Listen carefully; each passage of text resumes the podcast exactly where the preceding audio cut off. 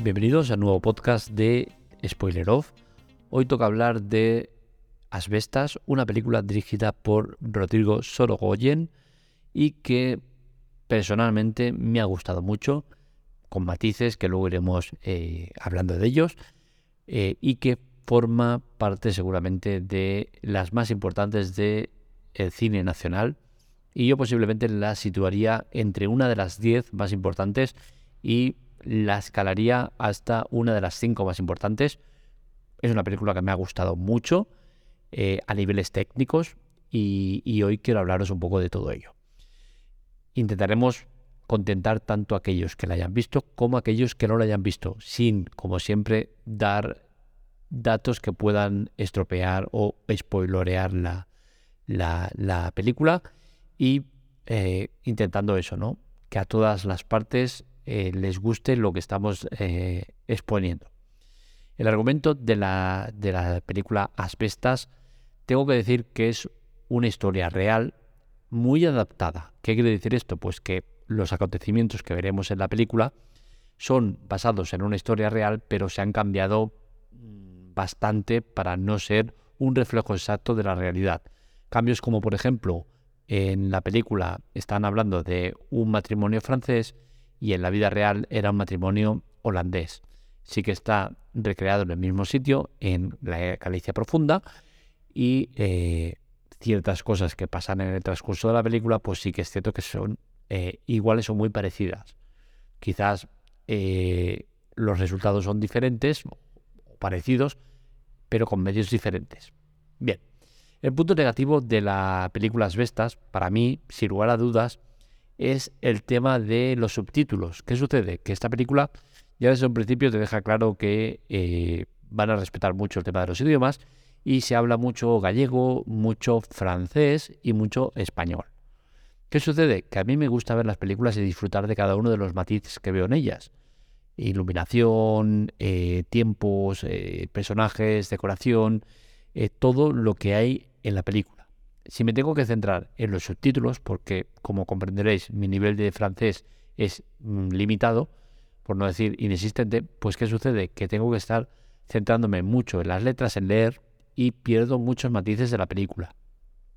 Y en las bestas lo que sucede es esto, que tienes que estar mucho rato leyendo porque la película, al basarse en una pareja francesa, está mucho tiempo hablando en su idioma. ¿Qué sucede? Que yo creo que esto podrían haber hecho una mejor adaptación, aunque entiendo que lo hagan así, ¿eh? pero creo que hubiese sido mejor una mejor adaptación y hacer que esta, este matrimonio francés pues llevara más tiempo en Galicia y tuvieran un arraigo más importante que el que tienen y eh, emplearan el idioma eh, español para comunicarse entre ellos. Esto haría que te pudieras centrar mucho más en lo que estás viendo y la película se, pudiera, disfrutar mucho más, porque al final es una película de, un grado muy alto de, matices que te pierdes por culpa de estar leyendo cada dos por tres eh, lo que están diciendo. Y, no es un rato. Estamos hablando que quizás es un 30% de la película que está en su idioma. Entonces al final, pues esto a mí me ha condicionado un poquito. Hablemos un poco de Rodrigo Sorogoyen. Es un director español de, una trayectoria larga que podemos dividir en dos partes. La faceta de series y, y, miniseries y la faceta de director de películas. Si nos centramos en la parte de las series, hay que decir que no ha tenido demasiado éxito con las series. A mí hay títulos que me han gustado de los que ha hecho, pero sinceramente no ha tenido ninguna que haya cuajado lo suficiente eh, como para para ser consideradas eh, importantes. En la parte de las películas sí que es cierto que ahí tenemos títulos eh, muy interesantes, muy potentes, que superan la nota media de 7 que digamos que sería eh, el límite entre una película bien y otra película muy bien. Entonces, en este aspecto sí que tiene títulos tan importantes como eh, que Dios nos perdone, El Reino o la propia Asbestas. Em, más que el, volumen de, grandes éxitos, yo destacaría el haber trabajado con gente tan importante como la que ha trabajado. Y por otro lado también destacaría la parte eh, la faceta suya en miniseries, donde también ha pegado grandes campanadas, con títulos como Apagón, que es una de las series, miniseries nacionales más valoradas, y otra que es de las mejores que hay, que es Antidisturbios. Estamos hablando de dos miniseries que han tenido mucha repercusión, especialmente Antidisturbios, que ha recibido una crítica brutal y que es considerada una de las mejores miniseries nacionales. Con la cual cosa, a modo personal, yo situaría a eh, Rodrigo Sorogoyen como eh, un director que tiene en su haber una de las mejores películas y una de las mejores miniseries nacionales. Eh, ¿Qué podemos hablar más? Por ejemplo, podríamos hablar de Luis Zaera. Es uno de esos, actores cuyo nombre no asocias a una cara. Y me explico. En nuestro cine hay muchos eh, actores los cuales, si no eres un eh, muy enfermo de, de, cine y muy entendido en la materia, no acabas de asociar. Por ejemplo, Antonio de la Torre, sí que es un nombre de los más conocidos, pero bueno, Eduard Fernández, Javier Gutiérrez, Roberto Álamo o el propio Luis Zaera son actores que tienen una particularidad, que son grandiosos, por no, por no decir que son de los mejores actores que hay a nivel nacional. Sin embargo, no tienen una cara que asocies con eh, ese nombre. Es decir, a ti te digo Luis Zaera y dices, ¿qué cojones es ese? Pero sin embargo, te enseño la imagen y dices, hostia, si es de los más famosos que hay. Y ese es un, tema que habría que analizar si es bueno o es malo. Yo entiendo que es malo porque al final el no reconocer una cara con un actor, eh, mal, mal tema.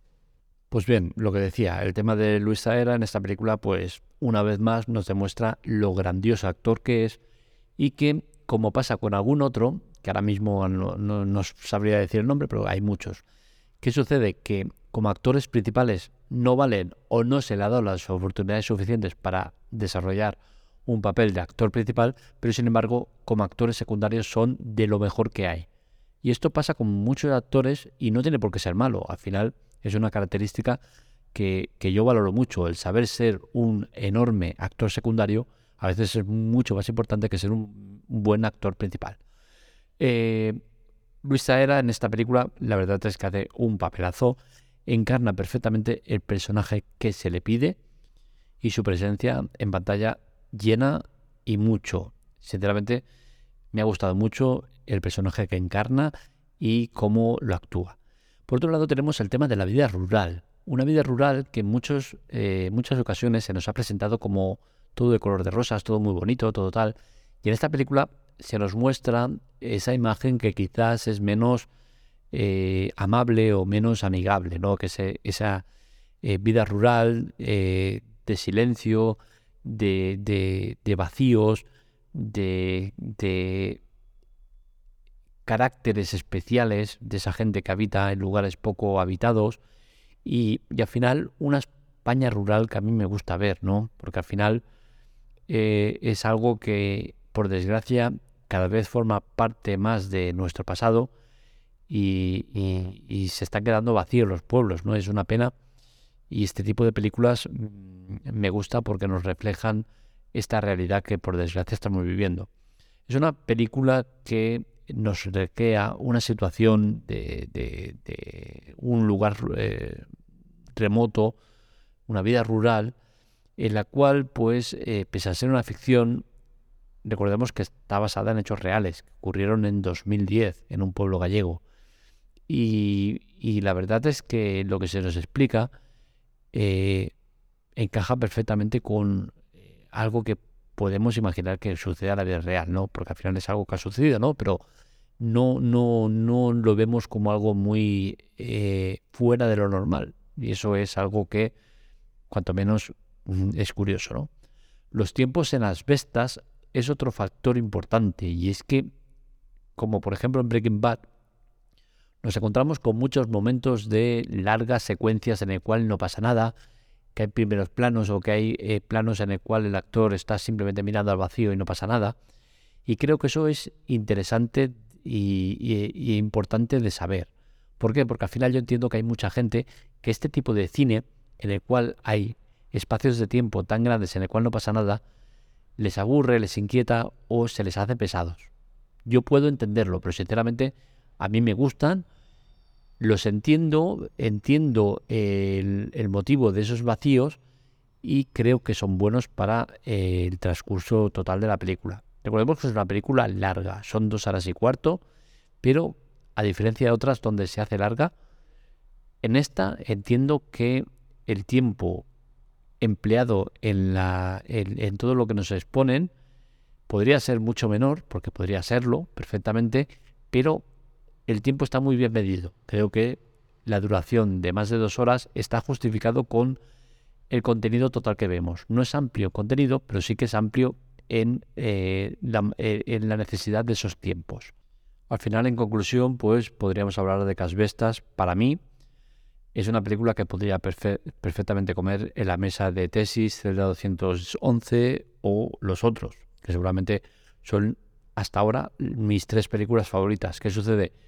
Que, por ejemplo, Tesis ya pertenece al, siglo pasado y, se ve ya eh, vieja con el tiempo, ¿no? En muchos aspectos y posiblemente eh, pondría a eh, Asbestas en uno de estos tres lugares sustituyendo alguna de estas películas. ¿Por qué? Porque al final yo soy de esos que eh, recuerda eh, las películas pero no las vuelve a ver y posiblemente si viera alguna de estas tres películas que he mencionado, especialmente la de Tesis, que creo que es la más vieja de las tres, pues posiblemente mi valoración de lo mismo cambiaría un poco, con la cual cosa posiblemente eh, Tesis pasaría a una cuarta posición y quedaría pues eh, los otros Zelda 211 y Asbestas o eh, Zelda 211 eh, Asbestas y los otros, algo así quedaría, ¿no?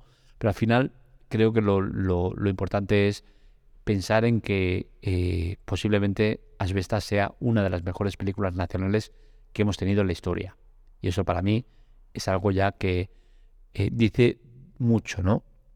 ¿Recomendada, eh, ¿Recomendamos verla? Por supuesto, es una película que creo que es fundamental ver, que te va a aportar muchas cosas interesantes y que te va a hacer interesarte por una historia que sucedió no hace tantos años, recordemos en 2010.